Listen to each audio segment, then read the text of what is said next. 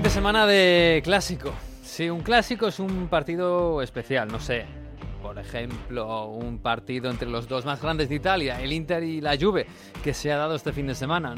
Un clásico, pues también puede ser un partido especial en Roma entre los dos equipos de la capital, entre el Lazio y Roma. O también entre los dos más grandes del fútbol neerlandés de Países Bajos, en el que el Feyenoord tumba al todopoderoso Ajax y puede y posiblemente ganará la liga. No sé, un clásico también es Luis Vangal, no va a ser un clásico Vangal, no habrá vivido clásicos Vangal. En fin, esta semana que pisamos el freno, hablamos también algo de clásicos. Bienvenidos al episodio 23 de Onda Fútbol. En Onda Cero. A ver cómo termina, casi nunca termina en gol, casi nunca termina en gol, casi nunca termina en gol. El Messi hasta el fondo, casi nunca termina en gol. ¡Gol! ¡Casi nunca termina en gol! Onda Fútbol. Fútbol internacional con Miguel Venegas. Palla all'area di rigore, si gira Cassano, magico movimento, Balotelli, rete! Rete! David Villa darting through the middle. He's got it between the two, and he's won the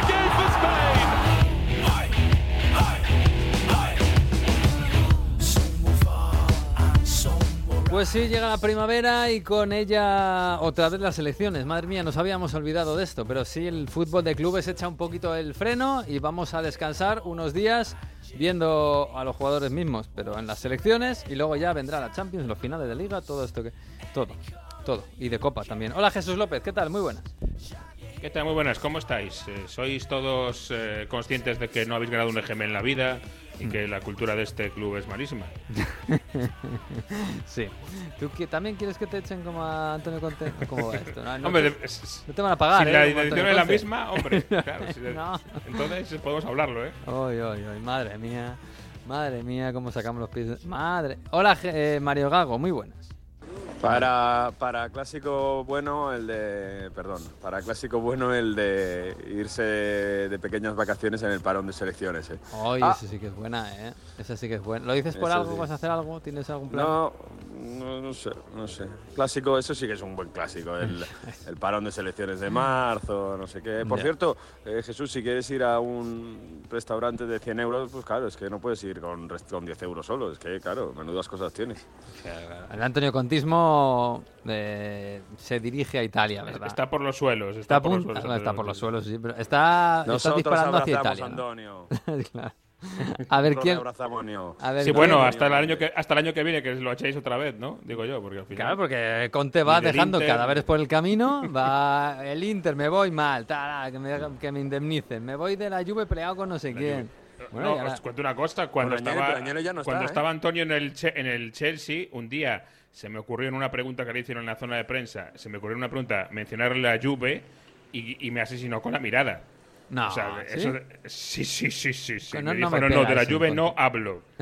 Eh, o sea, que eso de que le Pero- quieren en Italia, bueno, le quieren un, un ratito también. eso- Cuando estaba Agnelli, cuando estaba Agnelli, eh, Agnelli ya no es presidente de la Juventus, Nedved tampoco, así que Pero yo creía que este chico ya era un traidor en la Juve, ¿o cómo? Se había ido al Inter. Hemos perdido a Mario. El, tra- el traidor es Mario. El traidor es Mario. Claro, se lo quiere llevar para allá. Hola, Manu Terradillos, ¿qué tal? Muy buenas. Hola, ¿qué tal? ¿Cómo estáis? No sé quién hace más esfuerzos, si Conte o Galtier, ¿eh? Uy, uy, uy, uy, ¿qué pasa? Que Galtier... Bueno, todos tenemos un poco claro que Galtier en verano pues tendrá otros planes, ¿no? Que el Paris Saint-Germain. Hombre, Galtier no lo sé, pero yo creo que en la zona noble, como se suele decir de- del PSG, eh, pues yo creo que cada día que pasa, pues sí, no, tienen otra idea. Sí, sí, porque esto, esto sí que es clásico, ¿eh? Que llega el Paris Saint-Germain, le echan en octavos de Champions y el resto de la temporada queda un poco así en un dejarse ir, ¿no? Sí, sí, ya, ya lo hemos hablado, creo, ¿no? Que ya está esa foto circulando desde hace tiempo entre los aficionados en redes de Pochettino que se va transformando poco a poco en Galtier. Y la historia pues ya la conocemos. Y ahora pues volveremos a pasar eh, em, semanas y meses en los que un día se hablará de Mbappé, otro día se hablará de Messi, otro día se hablará de Galtier, pero no hablaremos de fútbol, sino que hablaremos de- del futuro de los jugadores y del entrenador. Y de los fichajes también, que seguro que alguno se filtra. Sí, sí, sí. En fin, Mari- Mario, ¿qué pasa? Que te habías caído. Que andas por ahí enredando.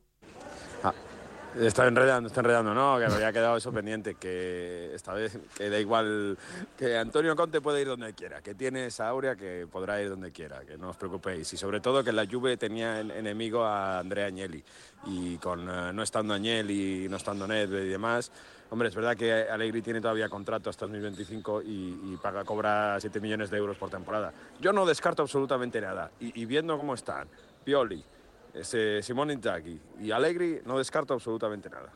Bueno, pues lo veremos. Oye, el, clásico de este fin de semana, bueno, ahí es el derby de Italia, el Inter eh, Juve. Eh, Es un poquito más descafeinado con, con el Napoli a 18.000 puntos, con la Juve, con la sanción. Con... Al final se habla de todo menos del fútbol, ¿eh? Se habla, obviamente, de que la rivalidad siempre está ahí y, sobre todo, se, ha hablado mucho de que la Juve dice, bueno, es que nosotros sobre el campo somos eh, segundos, ¿no? Entonces, eh, de eso se ha hablado más en la previa, de la sanción de la Juve, de esos 15 puntos. Hablamos la semana pasada. Aquí hay un tufo de la sanción que le puede caer a la Juve por el tema de los pagos en negro que, bueno, los del Inter ya están pidiendo que se le baje a Serie B, eh, de la otra parte están diciendo que a ver qué pasa con esa investigación si no era legal, que le tienen que devolver los 15 puntos. Eh, se está jugando más la partida, como dices, en los tribunales que en el campo. Y bueno, está co- como con la serie ya prácticamente decidida, mm, no mm, se está poniendo un poco la cosa eso de, de- no sé si os suena algo que está pasando en España de a ver qué tienen que hacer investigaciones y tal. Bueno, pues un poco eso. O sea, en ese sentido se, se asimila bastante con, eh, con el tema de la Juventus. El Inter, claro, con lo que tiene en Champions League es que se le ha abierto un camino extraordinario, porque Benfica que es accesible, que no quiere decir que sea fácil, porque el Benfica ya ha hecho a la Juve en la fase de grupos, pero y es un equipazo. Y además está en la liga que sigue sumando partidos de, a un rendimiento fantástico. Y, pero luego en semifinales, pues al ganador del Milan o- o el- o el Napoli, que sería el gran favorito, bueno, eh, hay que recordar que el Inter ganó 1-0 al Milan en San Siro en el primer partido del año 2023 en Serie A, por tanto lo ven accesible y sobre todo el peso del escudo. Está hablando mucho aquí en Champions que, a ver, el Napoli en Champions no tiene el escudo, es la primera vez que se meten en cuartos y no van a ir tan rápido como en Serie A, veremos. Hay mucho soñador ¿eh? por esa parte del cuadro de la Champions. Vamos a ver lo que pasa después. Bueno, cosas de este fin de semana. El clásico del fútbol neerlandés que, ganó el Feyenoord al Ajax en Ámsterdam, que es una pasada. Habrá que hablar, seguramente, en las próximas semanas tenemos que hablar un día del Feyenoord porque lo que está haciendo esta temporada es espectacular, es histórico. Eh, y luego quería rescatar este, este corte de Luis Van Gaal, que ha dado una entrevista a nuestros compañeros de Fintonic, esta app que te sirve de, para tus finanzas y tal, sobre el bar. A ver qué os parece. And I don't think that the referees are the best uh, people to be the VAR because uh, they don't know how players react in uh, different situations. And I think you can better use ex players for the VAR. And I think with the VAR, it's a, a more fair uh, play game. And uh, that's why I'm in favor. Bueno, no sé qué. Me parece interesante, la verdad, porque es verdad que el bar eh, a mí me da la impresión de que está fracasando un poco de cara a la opinión pública porque está pitando cosas muy raras. El otro día Alan Shearer eh, también le metió un, tremendo palo al bar. Y yo no sé si esto que dice Bangal de que en vez de los, árbit- los árbitros estén en el bar, sino que estén ex jugadores, eh, eh, salvaría un poco la cosa o mejoraría la cosa. Pero vamos, que las críticas están en todas las ligas, ¿no? Si no me equivoco yo. Está pidiendo, está pidiendo Bangal que estén en el bar eh, los eh, que mientras están sobre el césped se tiran, fingen Esos. lesiones, Sí. fingen agresiones, fingen penaltis. No sé yo, eh, no sé yo. Sí, sí, pero se supone que sin yo- interés. hay una cosa que no entiendo. ¿Por qué, es decir, por qué en el VAR? Es decir, la ventaja que pudiera tener teóricamente un exjugador con respecto a un árbitro no solo es en el VAR, sería también como árbitro principal entonces, pueden ser, ¿no? Eh, no, no entiendo por qué hace la distinción de que los árbitros en el campo y los jugadores en el VAR. No acabo de, de entender ese razonamiento. Es que al final los ju- jugadores también eh, están, están muy señalados porque al final acaban su vida futbolística, han pertenecido a unos cuantos clubes, pero muchas veces también siguen ligados a muchos clubes. O, Sí, o- tú imagínate, no sé, se me acaba de ocurrir Arbeloa eh, Claro. haciendo de bar o Piqué haciendo Claro. en el bar, claro. Es muy, es muy complicado de llevar a cabo, aunque yo lo que y entiendo es luego- que lo- es verdad que al- Sí. da la impresión últimamente de que los árbitros están pitando cosas de, de, no sé, sobre todo manos, claro, de, de cosas que son naturales, que dices, pero que, ¿cómo que quieres que haga el defensa? Que, se- que se ate las manos al cuerpo o algo así, ¿no? Os pongo un ejemplo. El otro día estaba mm, el partido del Milan en Udine, que pierde el Milan 3 a 1. Eh, estaban en la televisión, eh, ya sabéis que en Italia eh, Dazón da todos los partidos de la Serie A, todos en exclusiva, y tienen a un montón de jugadores. Y hacen el sábado una especie de reunión, pues es jugadores, estaba Pazzini, Luca Toni, Marco Parolo, toda gente además que jugó hace poco. Y hablaban de, eh, con el árbitro que tienen, Andújar Oliver de allí, ¿no?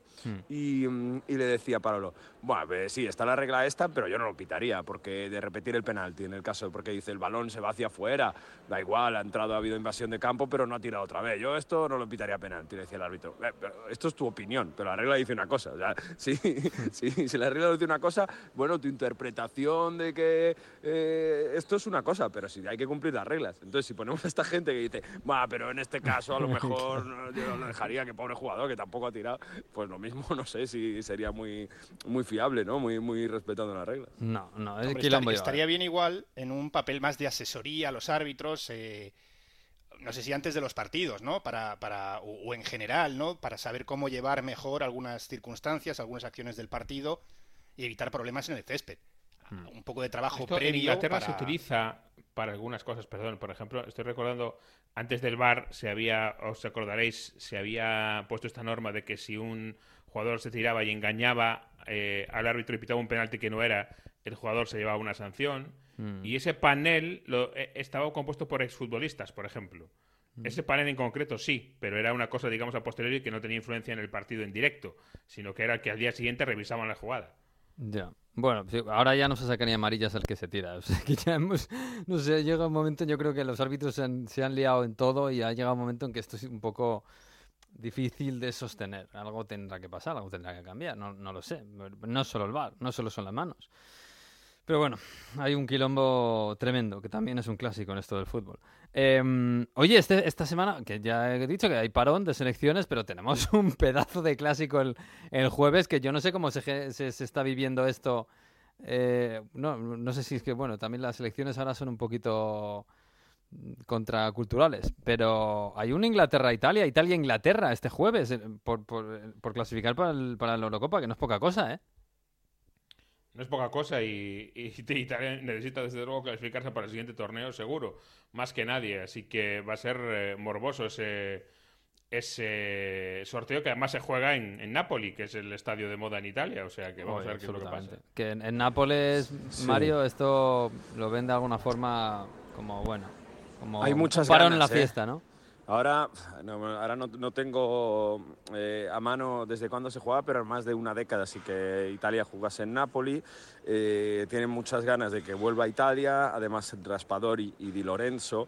Di Lorenzo además como capitán del Napoli, eh, en, un- en unas ganas también de una Italia muy rejuvenecida, con 30 jugadores eh, y con un tema que ahora, que ahora tocamos, pero es verdad que, que sí, que hay ganas de como que ese entusiasmo que ahora mismo en Napoli por el fútbol se pegue a Italia, que eh, es verdad que es una fase de clasificación para Eurocopa y, bueno, eh, pasan los dos primeros y no va a ser nada trascendente este partido, pase lo que pase.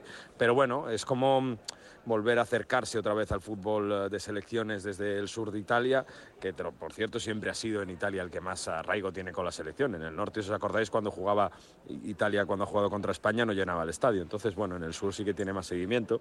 De hecho, en Palermo juega bastante también. Y, y va a ser un poco eso, buscar ese, mm, esa comunión que, que tiene el Napoli con su equipo, pues buscarla para la selección italiana. Y en medio, lo que te decía, bueno, la llama, el llamamiento de Mateo Retegui, que yo creo que eh, en Europa ha, ha- ha causado mucha sorpresa, pero aquí en Italia no tanto. No tanto. No, no, porque mm, aquí la gente, tú hablas y dices, bueno, es que no tenemos un delantero centro ahora mismo eh, que, que destaque, ¿no? No, hay, no ha habido esa- ese desarrollo en categorías inferiores, mm, no hay un nuevo escamaca, Inmóvil está lesionado, Velotti está lesionado, eh, no, no, no están físicamente bien, entonces o juegas sin nueve, que ya lo ha probado, que, que lo podemos ver hacer a, a Berardi o, incluso que es a falso 9 o bueno, determinadas opciones, o buscas un plan B, que es buscar un delantero 9 que tenga orígenes italianos y vamos allí a nuestros compañeros argentinos que tienen a un chaval que se llama Mateo Retegui, que es un hombre que en este sistema de 4-3-3 le podemos centrar balones y bueno, pues nos puede dar la pieza que falta al esquema para que esta joven rejuvenecida Italia pueda brillar de nuevo. O sea, Retegui, Mateo Retegui, un chico argentino que juega en Tigre, eh, que nunca ha estado en Italia, por lo menos nunca ha estado en, jugando en Italia. No sé si alguna vez ha estado, de vacaciones por Roma o algo así. Pero lo han fichado eh, con su pasaporte italiano y se lo llevan a la selección. Esto, esto bueno, eh, has buscado a alguien que nos presente a, a Retegui bien, ¿no? Como nuevo 9 que va a probar Italia. Sí, vamos a hablar con el pedido a nuestro compañero Marcos Durán de relevo, que sabéis que sabe todo lo de la Liga Argentina, la sigue absolutamente al detalle, y le preguntaba, a ver, explícame que, cómo es Mateo Retegui y si puede cuadrar en esta selección italiana. Hola Mario, hola chicos, ¿cómo están? Bueno, eh, Mateo Retegui es un, el goleador más importante del fútbol argentino en el último año y medio, la última temporada eh, fue goleador la, última, el último campeonato, la última liga, y ahora está siendo uno de los, de los destacados en este inicio, sin jugar en uno de los grandes, porque juega en Tigre, que es un equipo de, de segundo nivel de Argentina, no es ni Boca, ni, ni River, ni eh, Racing, que son de los grandes los que mejor momento está, tampoco San Lorenzo. Y, bueno, fue una sorpresa el llamado de Mancini eh, con Retegui. Nadie, nadie podía imaginar que, el técnico italiano se iba, se iba a fijar en, él. Es un jugador que no es tan joven, ya tiene 24 años. Es un jugador que no ha tenido posibilidades en Boca, porque Boca todavía tiene el 50% de, de la ficha del jugador, aunque Tigre, la idea de Tigre es comprarlo, porque tiene una opción para, para el mes de junio, comprarlo y después venderlo a Europa.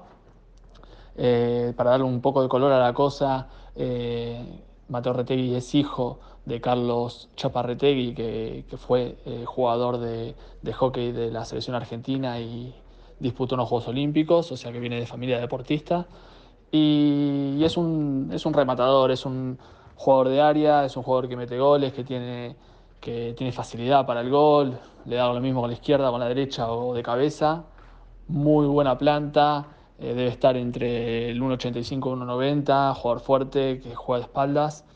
A mí me genera dudas si, si es un jugador para, para el nivel de, fútbol europeo y para una selección como, la italiana. Pero es verdad que los problemas que está teniendo Italia ahora eh, en ataque hace que pruebes con él. Argentina no lo iba a llevar, no está entre los, los planes de Scaloni a corto plazo. No es un jugador del que se ha hablado, se han hablado de otros jugadores más jóvenes con, más futuro, pero porque es verdad que Argentina en ataque está cubierto. Incluso eh, ahora llamó a Giovanni Simeone, que es un jugador de su perfil, que, está destacando en, Europa, ya destacando en Europa varios años y, tampoco tiene lugar en Argentina. Eh, por lo tanto, es, es, un, es complicado que Retegui fuese a la selección argentina. Eh, así que yo creo que es un movimiento inteligente de, Mancini porque es un jugador que, si juega un minuto partido oficial ya no va a poder ser seleccionable por Argentina. Y, hay que recordar que hay muchos delanteros, el ejemplo más claro también italiano, Luca Toni, que empezaron a destacar y a meter muchos goles a la edad de 27, 28, 29 años. Por lo tanto, eh, también se habla del Milan para poder ficharlo a él, de algún equipo italiano Creo que es una apuesta futura de Mancini y, lo quiere ver de cerca. Así que no, no me parece una mala idea. Pues este Retegui, que vamos a ver qué tal. Eh, yo a Retegui me suena a pelotari de los años 90, yo lo siento, pero claro, soy vitoriano.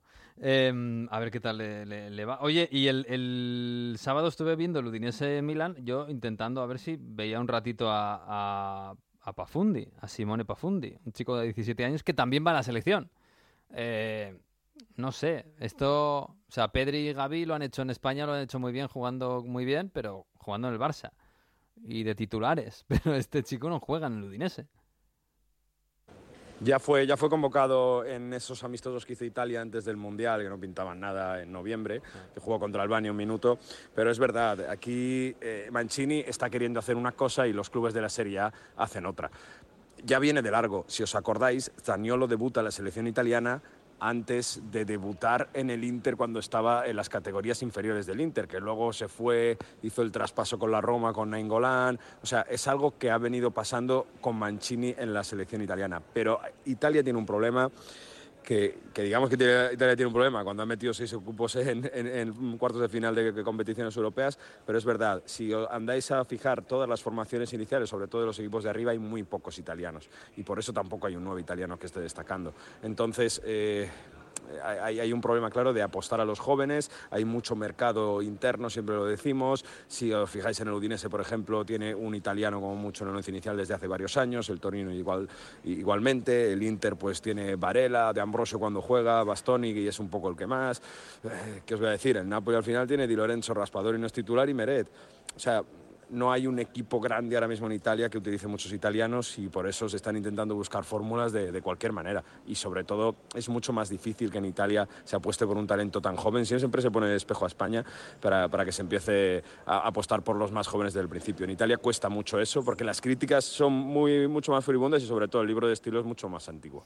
Bueno, pues lo veremos. Este jueves van a jugar contra Inglaterra y eso sí que es una buena piedra de toque. Eh, por cierto, Manu, Francia juega contra Países Bajos el viernes, que es otro gran, el otro gran partido de esta próxima semana. Bueno, habrá que ver a la subcampeona del mundo y yo me imagino que esto para, para Mbappé en la actual situación del Paris Saint-Germain es aire fresco, ¿no? ¿O no? Sí, es una forma de romper un poco el ritmo. Eh, va a haber bastante continuidad en el equipo francés y es una forma yo creo que de reencontrarse un poco todos después de un mundial que dejó un mal sabor de boca, pero pasado pues ya no tan malo, porque llegaron a la final, eh, quieras que no, es decir, en el momento de la derrota pues dolió, pero luego ya pues eh, olvidado olvidado o dejado o aparcado como queráis el tema de Benzema, que ya está claro que no va a volver pues es una forma un poco de, cambiar un poco de aires, de, reencontrarse con otros eh, jugadores y de seguir avanzando en ese sentido. una, selección francesa que, por cierto, en la hoja, en el documento oficial que y, transmitieron a los periodistas, que hicieron público, eh, colocaban a Camavinga dentro de los defensas. ¿Ah? Que parece que lo del lateral, izquierdo, Le, ha, encantado a Deschamps, sí.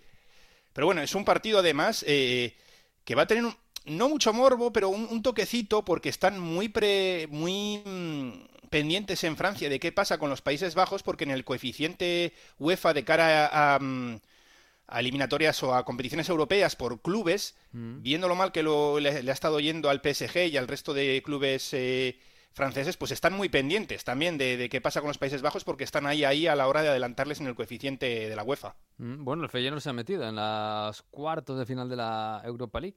Eh, por ejemplo, el Ajax es verdad que no, que eliminó el Union Berlin. Eh, bueno, esto del París de perder en casa contra el Rennes, bueno, ya decías ayer en Radio Estadio que bueno, que tampoco pasa nada clasificatoriamente porque van a ganar la liga, pero esto escuece, ya empieza a ser un poco pues eso, una primavera dolorosa allí en, en París para la afición. No sé si empieza a haber una, una, una especie de desidia, ¿no? De qué más da, de de desdén por lo que, por lo que ocurre. Galtier habló después del partido, ha vuelto a hablar de las bajas, ha vuelto a hablar de cómo puedes preparar un partido si llegas al vestuario y tienes a ocho, chavales de la cantera, de cómo esas bajas afectan al equipo.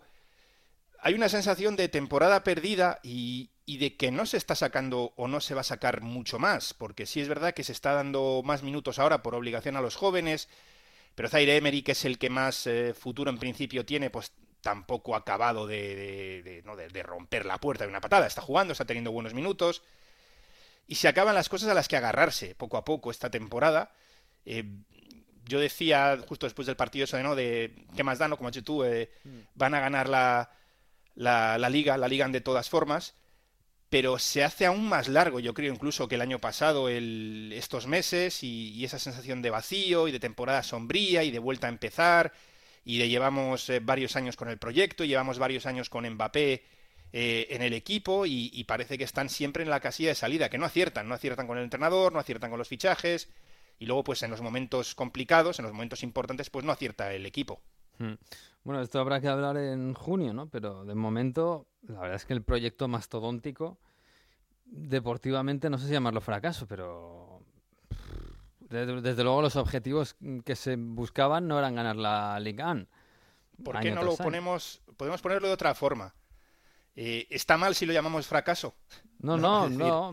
Claro, es decir, e-, es un calificativo erróneo o falso. Yo creo que viendo las expectativas, viendo los fichajes, pues no. De hecho, Messi se llevó algún silbido que otro, ¿eh? Al, cuando presentaron el 11, cuando, cuando cantaron su número, el 30 y su nombre, porque pasó de forma bastante transparente en la eliminatoria de, contra el Bayern de Múnich. Mm. Y bueno, pues es, eso, es que, no, que no se ha avanzado nada, a pesar de toda la inversión, se sigue un poco donde se está y luego van a volver, vamos a volver a hablar de, de Mbappé, de qué va a hacer Mbappé, qué va a hacer Messi, eh, qué va a hacer Ramos, qué va a pasar con Galtier. Mm. Sí, a lo mejor en verano pues vuelve a ser el mejor equipo del mundo, el candidato a todo, pero eso es solo en el mercado de fichajes, en el, en el PC Fútbol. Luego ya en el fútbol de verdad pues sí, es un fracaso, la verdad, por las expectativas que había. Y por la inversión y por todo esto. En fin, bueno, Manu, que sé que tienes mucho lío, que estáis ahí en Francia con muchas cosas que están pasando, mucha calle, mucho mucho, mucho lío. Así que te mando y muchas ¿eh? protestas, sí. Sí, sí, sí, sí, sí. Bueno, tú además que coges mucho el tren, pobre hombre. un abrazo, ¿eh? un abrazo, hasta luego. Chao.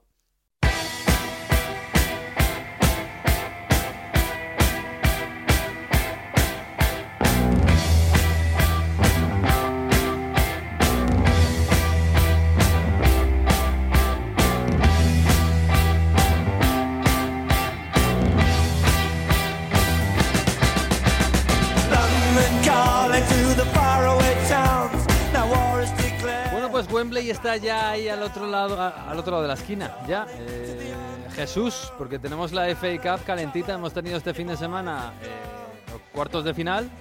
Y nos han quedado una semifinal. En los cuartos de final eran un poco raros, ¿eh? Muy, muy FA Cup, muy con equipo. Había hasta un equipo de cuarta división, fantástico, pero se nos ha caído. Pero bueno, no está mal la semifinal. El primero apunta a un clásico, a un derby, apunta para la final y luego además pues tenemos ahí a dos equipos que bueno en principio no estaban llamados a estar en la semifinal no el Sheffield United y el, y el Brighton. Sí sobre todo eso que se mantiene abierta la posibilidad de ese Manchester United Manchester City en la final porque no se han cruzado en las semis eh, el Brighton, Manchester United y Manchester City Sheffield eh, son los emparejamientos que se hacen poco después de que acabe el último partido de la ronda, lo cual a mí me sigue pareciendo fantástico, ¿no? Acaba el partido y venga, eh, sacamos el bombo y lo hacemos ya rápido. Y sin pompas, ¿eh? O sea, hacen ahí en, creo que lo hacen en Wembley, además, en la sede de la federación, ahí pum, pum, pum, pum, y fuera, ya está. ¿Qué hay que hacer? ¿Sacar tres bolas? Fuera, ya está, fuera. Arreglado. Así que es efectivo y eficiente. Eh, como dices, pues eh, tenemos unas eh, bonitas semifinales. Es verdad que al City pues le han tocado, si quieres, la, mejor parte, ¿no? Porque le toca al Sheffield United. Mm. Pero el Brighton United me parece una buena semifinal, un buen emparejamiento. El United le ha ganado al Fulham en, este, en los cuartos de final.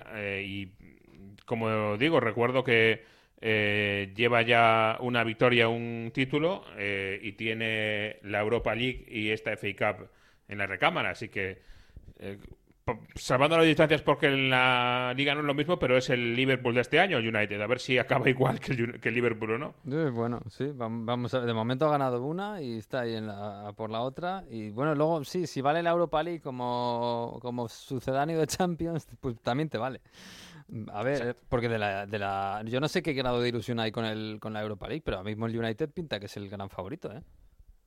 Sí, hombre, no, no ganan tanto últimamente como para que no haga ilusión, ¿eh? A ver, no es la Champions, obviamente, ni es la Premier, pero a ver, es eh, the next big thing, ¿no? Sí, sí, sí, sí, si la ganas está muy bien. Que, mm, bueno, y la Liga, la Premier, que hemos tenido este fin de semana, eh, pues otro gran partido del Arsenal que, madre mía, está, está empezando a ganar partidos con, con mucha, mucha, mucha solvencia. Lo de este domingo eh, en casa contra el Crystal Palace al final fue una goleada, un equipo que funciona. algunas jugadas que, que, de verdad que este, este equipo que, que esté jugando así, pues es un poco como lo del Napoli, ¿no? Que, hace, un, hace un año estaban casi todos los mismos, y porque no está Gabriel Jesús todavía. Y, y, cómo juegan, o sea, la, la, sensación que dan algunos jugadores como Odegar o, o como Bukayo Saka, el propio Martinelli, de que han dado un salto espectacular en su carrera. Sí, justo cuando está volviendo ya Gabriel Jesús parece que ha encontrado la fórmula Arteta, de eso de tener a Martinelli y a Trossard, que se van intercambiando a veces la posición durante el partido, y eso le está yendo bien. Em, y además, eh, bueno, yo llevo diciendo toda la temporada que este año al Arsenal, si le echan de la Europa League, a lo mejor tampoco les parece eh, una tragedia y mira, pues les han echado de la Europa League en penaltis y yo creo que eso mm, supone una ventaja ahora grande con respecto al City. ¿eh? El City va a estar eh, liado ahí con el Bayern, luego tiene si pasa al Madrid, eh, en fin, esos son cuatro partidos que puede jugar el, el City entre semana de, de enorme eh, trascendencia y el Arsenal va a estar tranquilito y preparando semana a semana la Premier League, que es el casi- único objetivo. Esto casi lo que nos asegura es que vamos a tener la locura esta final de al City le quedan dos partidos pendientes con respecto al Arsenal y al Arsenal solo le quedan dos partidos para el final, al City le quedan cuatro, no, casi seguro. Sí, porque bueno, ya de momento las semis de la FA Cup se juegan a la vez, o sea que ese fin de semana otra vez al City se le va a, a aplazar el partido. Es decir, que eh, las últimas semanas de liga eh, no solo ya es jugar la FA Cup y jugar la, la Champions, sino que las últimas semanas de la temporada el Arsenal irá limpio partido a partido, semana a semana, y el City tendrá que ir recuperando partidos antiguos, anteriores que no ha, no ha jugado. Bueno, pues lo veremos. Desde luego este fin de semana el City no ha jugado la Liga porque ha jugado la Copa. Otra vez Haaland, otra vez un hat-trick. Y... bueno, yo creo que ha estado... Bueno, no sé, esto como... A Guardiola o le adoran o le odian, en general mucho la gente. Pues algunos se lo han tomado con gracia y otros con rabia. Pero después de sustituir a Haaland este fin de semana con el hat-trick ya en la buchaca, pues salió Guardiola y dijo esto. So, yeah, I make a substitution to him of three goals to don't break the record for Messi in FA Cup. so that was the reason why. Bueno, pues nada, un poco de troleando, ¿no? A, a- sus trolls, ¿no? A- alguien ha estado mirando memes. Yo no digo más, porque esto era un meme. Sí, de Messi mandándole un WhatsApp a, Guardiola diciéndole, oye, eh, quita ese, ¿no? Que me va a quitar el récord. Sí. Alguien ha estado... eh, o se lo han pasado. Luego que digan que no leen nada. Pues mira, los memes Guardiola sí. los sabéis. Yo creo que ha estado gracioso, ¿no? Después Sí, sí. de oye, lo que luego tendrás tendrás tendrás razón o no en lo que hizo el, el martes, ¿no? fue el martes. O no, pero pero en esto ha estado gracioso, ¿eh? Ha estado bien, ha estado bien gracioso Guardiola. Eh, eh, fíjate, esta es la semana en la que, por cierto, hay que decirlo, ha salido la tercera temporada de Ted Lasso. Ah. ¿eh? Fantástica noticia. Y en el primer capítulo, yo pensaba cuando la vi que no iba a haber ninguna otra eh, rueda de prensa más incendiaria que la que se ve en ese primer capítulo. Bueno, pues me equivocaba, ¿eh? La, la realidad supera la ficción una vez más. Bueno, pues sí, va- va- a ver, por si hay alguien que no lo ha escuchado ya, vamos a escuchar a don Antonio Conte después de que su equipo, el Tottenham Hotspur, empatara en Southampton. We are professional.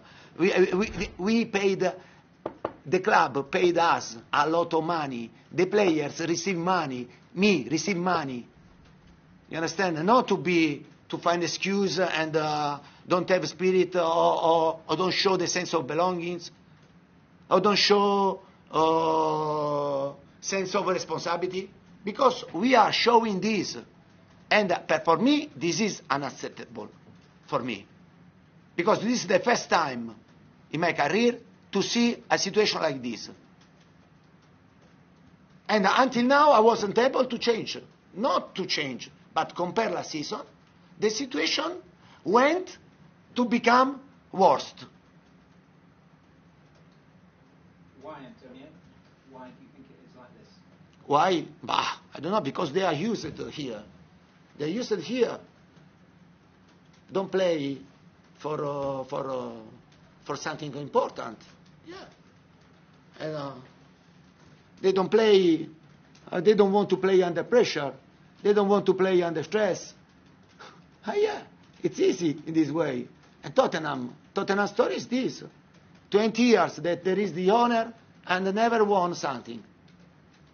But why? Bueno, pues sí, Jesús es tremendo. Yo no, yo no recuerdo otra peor. Ni Mourinho, ¿eh? Mira que Mourinho nos hizo saltar todas las alarmas. Pero yo creo que, o sea, llamar inútiles a tus jugadores, a tus propios jugadores, decir que el club no gana nada, que están todos relajados, que no pasa nada, que lo estaba escondiendo hasta ahora, pero ya no estoy dispuesto a esconderlo esto más. O sea, esta realidad que, que escapa Esta todo. realidad que, que, que que palpita aquí dentro. En fin, pues sí, es, es una cosa De todos modos, yo- yo luego lo pensé, porque al principio dije, bueno, a lo mejor tiene razón, aunque no deba decirlo. Pero luego, joder, luego pensé, es que este, este equipo ha sido subcampeón de Europa hace nada. Y tiene, Sí, y a- sin él. y tiene al capitán de la selección de Inglaterra, no sé, pff, algo de sangre tendrán, ¿no?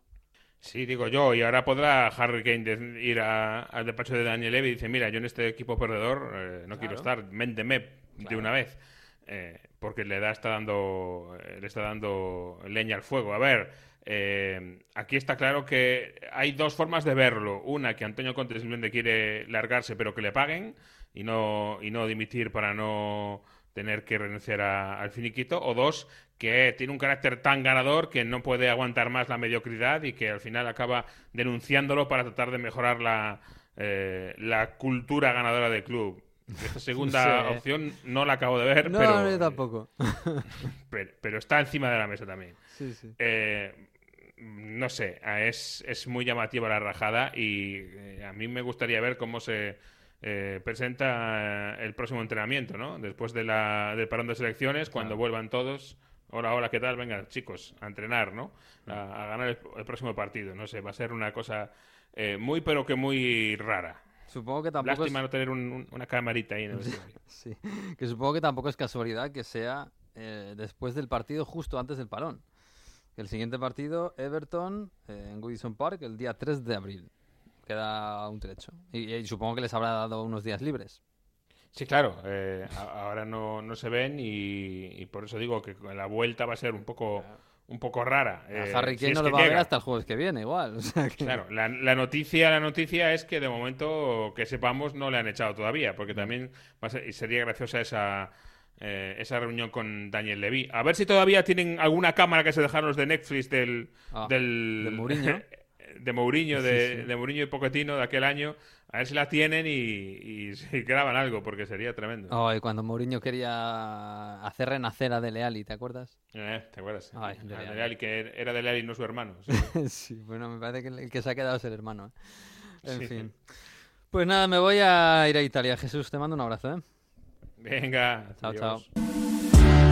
Essere veri quanto può far male quando non ha concesso litigare per non deludere le aspettative. Dopo sei anni di diapositive, nel camerino il pianto cola il trucco. Restare zitti per non maledirsi, come un silenzio che racconta tutto. Bueno, ¿esto qué es, Mario? Esto es San Remo, imagino, claro. Coma Cose, el Ladío. Esto es un grupo que, es verdad, ha estado en San Remo también, has pillado. Pero es. eh, ¿Te da a mí mucho? me gusta bastante, porque. de verdad que está guay. Y, y es una pareja muy alternativa. es- yo creo que los grupos de indie, así que más. Yo creo que se puede categorizar como indie de, de Italia que más lo pegan. Y luego tienen un look tan, tan alternativo, así, de medio rapado, la chica con pelos de colores ha tenido. Y luego cantan estas canciones indie y están muy guay. La verdad que es un grupo que merece la pena escuchar. Se llama Coma Cose. Y por cierto, además, durante San Remo han anunciado que se van a casar. Insisto, son así de. han ido por muchas casas o sea, alternativas, centros sociales. Y, y ahora se han hecho mainstream. Entonces, bueno, lo que te lleva la vida. En San Remo puedes llegar desde cualquier eh, estrato de la sociedad. Esta es la moraleja. Y esto se llama Coma Cosa, Coma Cose, el adiós. Oh, coma cose. Bueno, pues eh, complimenti che se van a casar estos Arriverà señores. davvero il giorno in cui diventerai solo un ricordo o ce ne andremo via come uno stormo che con l'autunno poi farà ritorno. Quel tempo trascorso non puoi cancellarlo, ti resta sul volto. Sarò come quel fumo che disegna sul muro la cornice che hai tolto. C'era una foto dove ci guardiamo, gli occhi felici dopo i giorni brutti ed ogni tanto lo dimentichiamo. Bueno, bueno, Mario, y de lo del fin de. eh, yo ya no sé, esto es un poco la, la historia de siempre. Bueno, el, el Derby de Italia, este Inter Juve, lo gana la Juve con un golazo de Kostic. eh, bueno, y, y el Bar.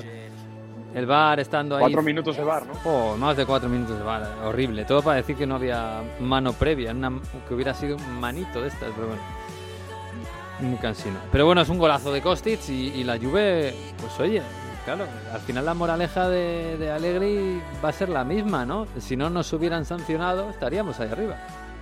Son, ayúdame con, las matemáticas, pero creo que son seis puntos más del Inter si no hubiese esos 15 puntos de sanción y sobre todo se quedarían a- eh, ganando este partido, se, eh, se quedarían con una distancia de la Lazio a cuatro puntos, o sea, se serían segundos, de- destacadamente por detrás del Napoli, que va a un ritmo infernal, y, y en, vez de, en vez de eso, en vez de ser segundos, asentados en la clasificación, sabiendo que van a jugar Champions el año que viene, pues eh, están eh, luchando por meterse en Europa, eso sí, a siete puntos solo.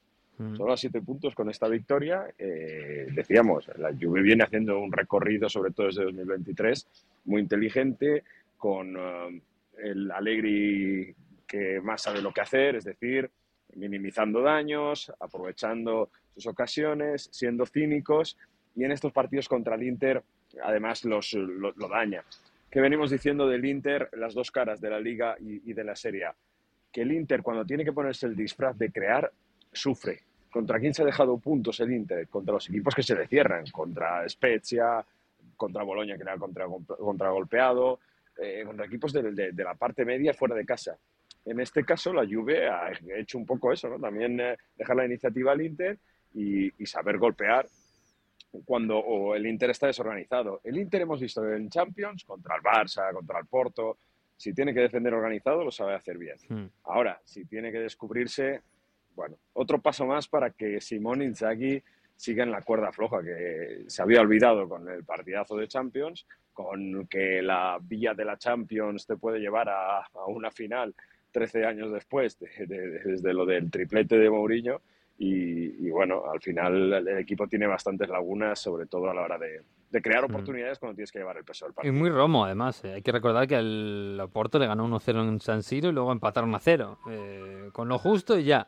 Y los últimos partidos en Serie A, derrota hoy- ayer contra la Juve, derrota contra la Spezia, le ganaron al Leche, derrota contra el Bolonia. Joder, es un desastre. O sea, yo, yo pensar que este equipo puede pensar en meterse en semifinales, no ya en la final de Champions, y me parece un poco, no sé, un poco demasiado optimista, ¿eh? No, pero a ver, el Benfica es un equipo que compite bien Mm. y que además, eh, quiero decir, que lleva el partido bien, que no le pesa. Que, que además Joao Mario está en modo, bueno, lo de Joao Mario, eh, no sé si me parece que este fin de semana volvió a marcar o Doblete. una asistencia. Sí. Eso es, eso es, doblete de Joao Mario otra vez. O sea, que, que ofensivamente juegan hacia adelante, aunque no esté ya Enzo. Eh, entonces, ese estilo de juego al Inter le viene bien. ¿Por qué? Porque si tiene que dejar un poco más eh, la responsabilidad al Benfica en determinados tramos del partido y ellos salir en balones directos, aprovechándose por la velocidad de bandas también, pues le puede venir bien. Entonces, sí, es verdad que el equipo da cero seguridad y, y- y cero sensación de poder hacer cosas grandes, pero luego se te planta y, y- y te gana el Barça en casa, que es lo que, si, estamos en noviembre, estamos igual que en noviembre o en octubre, no me acuerdo cuándo fue ese partido, creo que en octubre, y al final lo acabó sacando. En fin, eh, Alegre es el que puede estar contento, yo siempre recalco, lo hemos dicho antes, que, que hay de otra sanción por llegar, pero, ostras, en el campo, como dice él, son Sí. segundos y Mm. aquí se le han dado palos a Allegri como si no hubiese un mañana. Sí, es verdad que Allegri tampoco tiene la culpa de las plusva- supongo que no tiene la culpa de las plusvalías y todo lo que ha hecho mal el Inter- el- la Juve en los últimos tiempos.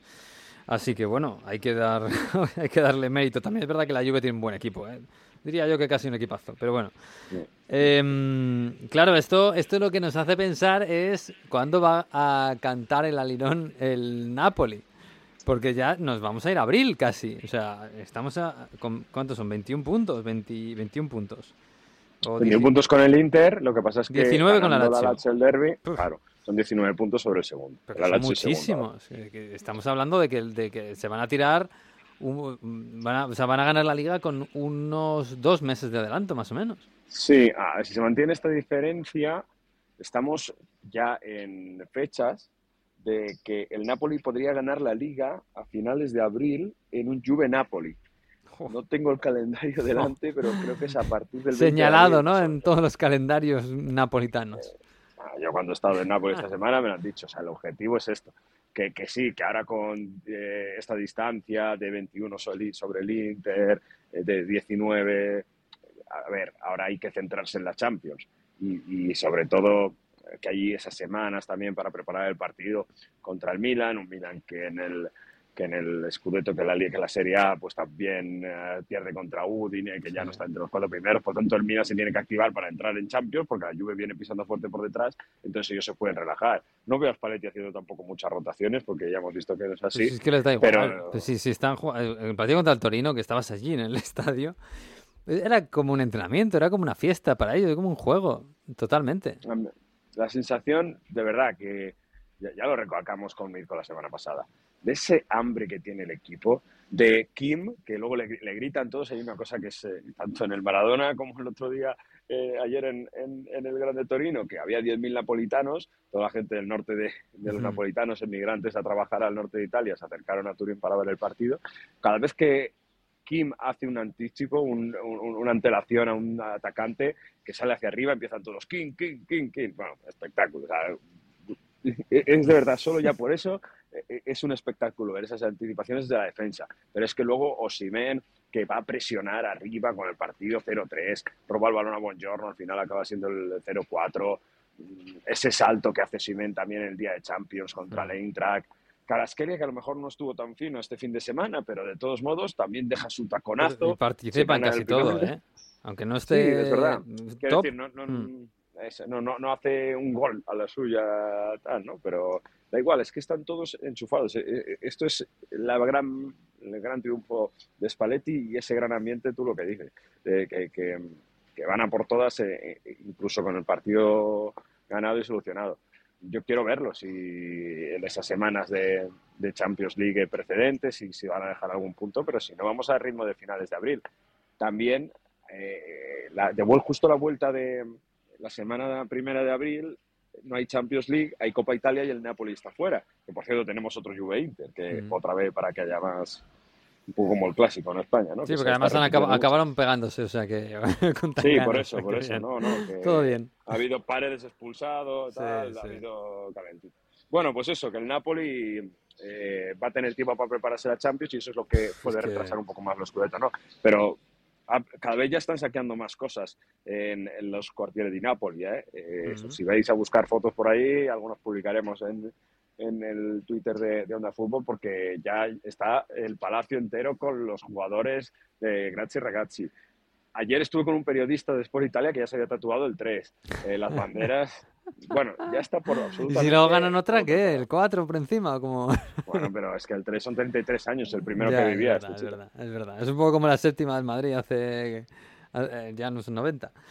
Pero sí, sí, sí. De todos modos, yo no me, yo no me lo acabo. Bueno, como todo lo que ha pasado este año con el Napoli, no me acababa de creer el tema Champions.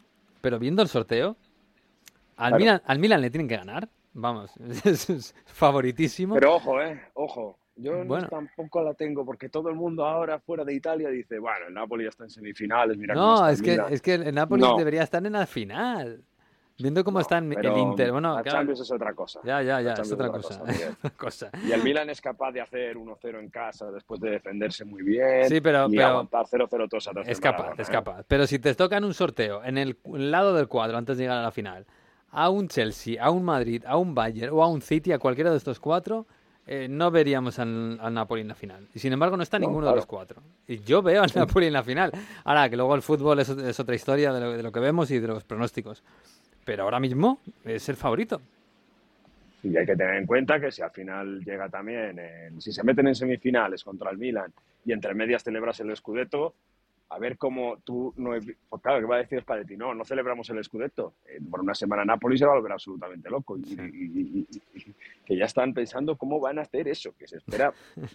se esperan millones de personas en, en, en Nápoles, ¿saben? Diciendo que va a venir cantantes napolitanos a la plaza de Plebiscito, que dice, alguno decía, bueno, esto va a acabar como en Argentina, que les van a tener que sacar en helicópteros, que, que no se va a poder hacer las filatas. Tú en medio de eso, o sea, si vamos con este calendario, eh, las semifinales de Champions son a principios de mayo y el Napoli ya sería campeón. o sea que- bueno, en fin, que es la cuenta de la lechera, lo que sí, Sí, tiene sí. que estar haciendo Spalletti es seguir eh, concentrando el equipo como lo tiene y, y e incluso manteniendo contento a gente que no, que no juega como Gio Simeone, ¿eh? que no está viendo prácticamente nada de minutos ahora, pero el tipo sigue luchando, sigue trabajando e incluso ha ha ido convocado con Argentina, ¿eh? Mm. pese a no ser titular y jugar poco.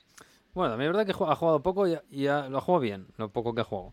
Por lo menos ha metido goles importantes. Eh, bueno, y la Lazio que le ganó a la Roma, que claro, un, un derby, un derby romano que ha quedado un poco deslucido por todo lo demás que ha pasado y que está pasando en Italia. Pero bueno, la Lazio está segunda, que tampoco contábamos con esto, ¿eh? Y ganando a la Roma de Mourinho, tan, tan italianizada absolutamente. Pero bueno, no sé, la, la- la Roma de Sarri... Querías bronca, ¿no? Querías, decías de bronca. de- Sí. Aquí sí que ha habido bronca, pero bronca buena.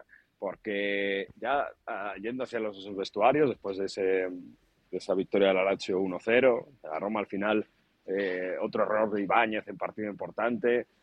Bueno, eh, le, acabó pesando demasiado lo futbolístico. Pero la bronca, fíjate, que han tenido de las suyas Lotito y Mourinho en el vestuario. Esto es buenísimo. O sea, van eh, ya metiéndose al vestuario.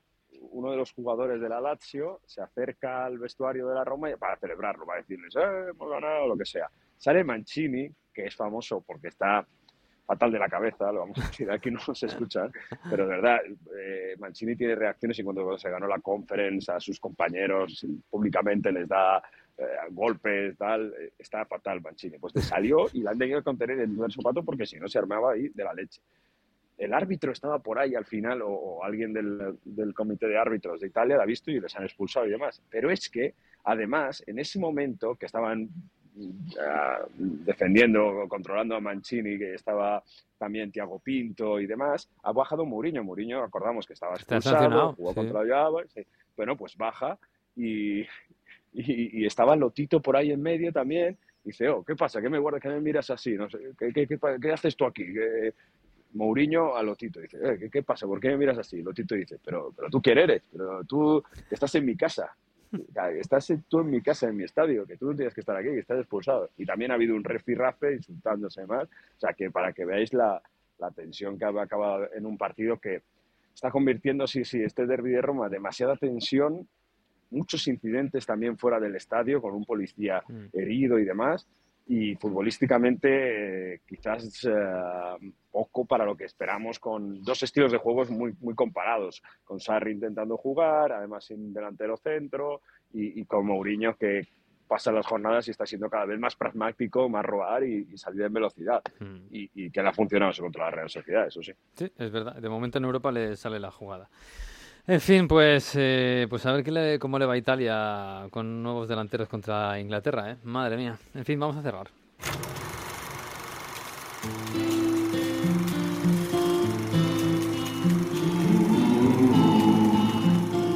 Pero antes llega el profesor eh, Víctor Gómez con sus cuadernos de Heródoto, curso de Historia Futbolística 2022-2023. Esta semana nos vamos a los Países Bajos.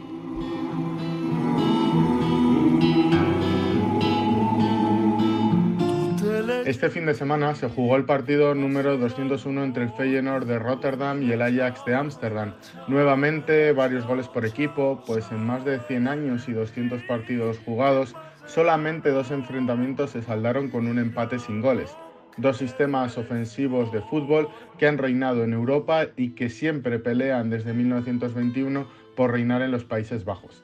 Aunque ahora mismo es el Feyenoord quien comanda la Eredivisie y se llevó la victoria este fin de semana ganando al, Ajax en Ámsterdam por 2 a 3, es el Ajax quien más eh, victorias acumula en el clásico con 92. También es el Ajax quien domina en el palmarés, con 4 Champions League contra una que tiene el Feyenoord, 35 ligas contra 15 de la escuadra Rotterdam y 20 copas de los de Ámsterdam contra 13 de los de Rotterdam. Aunque el PSV de Eindhoven pudiera parecer el gran rival del Ajax, lo cierto es que el de Klassiker, el clásico neerlandés, lo marca la rivalidad histórica entre Rotterdam y Ámsterdam como ciudades. Muchos de ustedes se preguntarán de dónde viene esa rivalidad, pero para responder a esta pregunta nos tendríamos que atender a dos grandes factores. El primero, la historia, que parte desde el siglo XIII con el reparto del territorio entre estas dos ciudades eh, que están separadas por apenas 60 kilómetros. Y el otro sería la composición social de ambas ciudades y de los Países Bajos. Ámsterdam y su equipo, el Ajax, Es considerado como el equipo de las élites intelectuales, de la clase alta, de la opulencia de la capital, mientras Rotterdam y su Feyenoord se identifican con la clase trabajadora y esto se refleja muy claramente en una coletilla que usan los aficionados del Feyenoord para explicar su rivalidad, que dice así, mientras Ámsterdam sueña, Rotterdam funciona haciendo hincapié en su espíritu obrero y ser epicentro de la industria neerlandesa contra el dinero, la intelectualidad, el artisteo de la capital.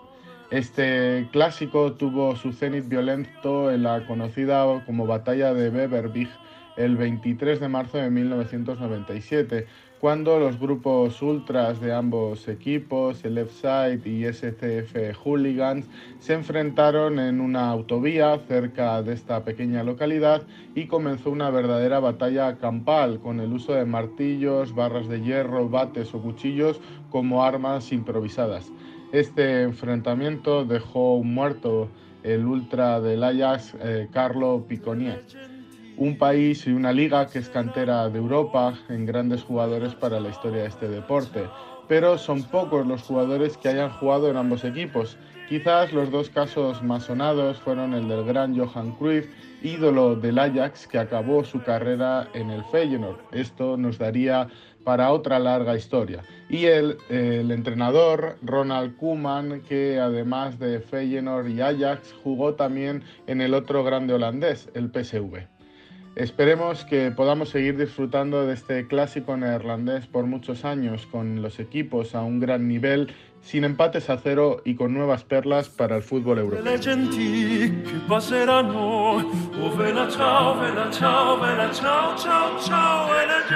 Bueno, pues sí, ahora nos marchamos, eh, Mario, que, que, que, sea leve eh, por allí. ¿no? no sé cómo le va a ir a Italia contra Inglaterra y tal, pero vais de víctimas. Bueno, yo te voy a decir, claro, me voy a ir de vacaciones, o sea que tampoco lo voy a seguir. ya. Aquí somos honestos en este podcast. sí. y tampoco... ¿Has encontrado a quien te lleve la mochila? No, yo he descubierto las bandoleras, que es un invento fantástico, no te aunque, fíes, luego, no te fíes. aunque luego también te digo que sí. Pero la idea teórica es mucho más, eh, sonaba mucho mejor que la práctica. Sí, pero bueno, sí. sobrevivimos, Hay que buscar un serpa por allí. Pero bueno, felices vacaciones, ¿eh? Nos vemos a la vuelta. Bueno, cortitas, pero un poquito. Un abrazo. Abrazo, abrazo. Pues nosotros nos vamos, sí, nos vamos. Hasta la semana que viene o la siguiente ya veremos, porque hay parón y en los parones pues eh, todo cambia. Y los lunes ya no son tan lunes y hay fútbol todos los días. Así que disfruten de la semana, del fútbol de selecciones, del Inglaterra-Italia, del Francia-Países Bajos, de todo lo que venga después, del España-Escocia, por supuesto, y de todo, todo, todo, toda la semana y de la primavera. Y adiós. Del partigiano.